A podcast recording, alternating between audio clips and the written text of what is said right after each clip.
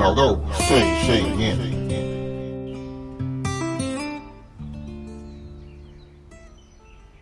嗯嗯嗯嗯嗯嗯。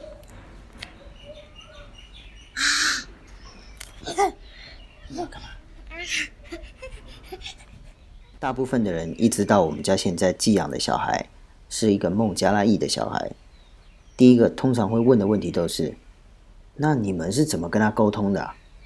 是讲英文、广东话、普通话，还是？在这个时候，我通常都会先回答：嗯，其实他的父母在家都是跟他讲孟加拉话，但是没关系，因为我觉得他现在讲的是外星球的话。就是除了他自己以外，没有人听得懂，你知道吗？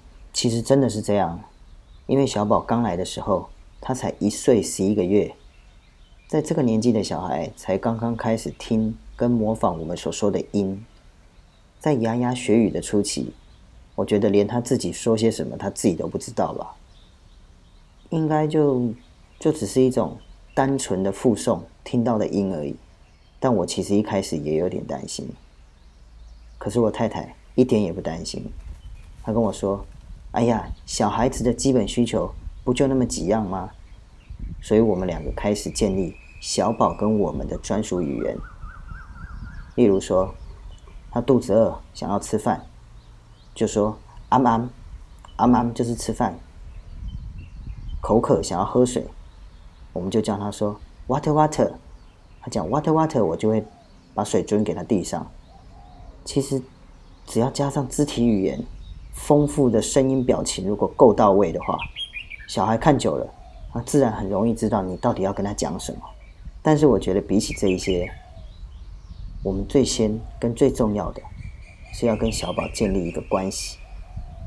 你想想看，一个小小孩，他发觉自己突然住在一个陌生的地方，身边的父母换成一个陌生的叔叔。讲的又是一些没听过的语言，这时候他最需要的，我觉得不是吃饭喝水这些事啊，是安全感。我在之前有分享过，小宝来我们家之前是在医院，极度的害怕、恐惧，甚至手脚被绑起来。所以我觉得安全感跟爱对他来讲才是最重要的。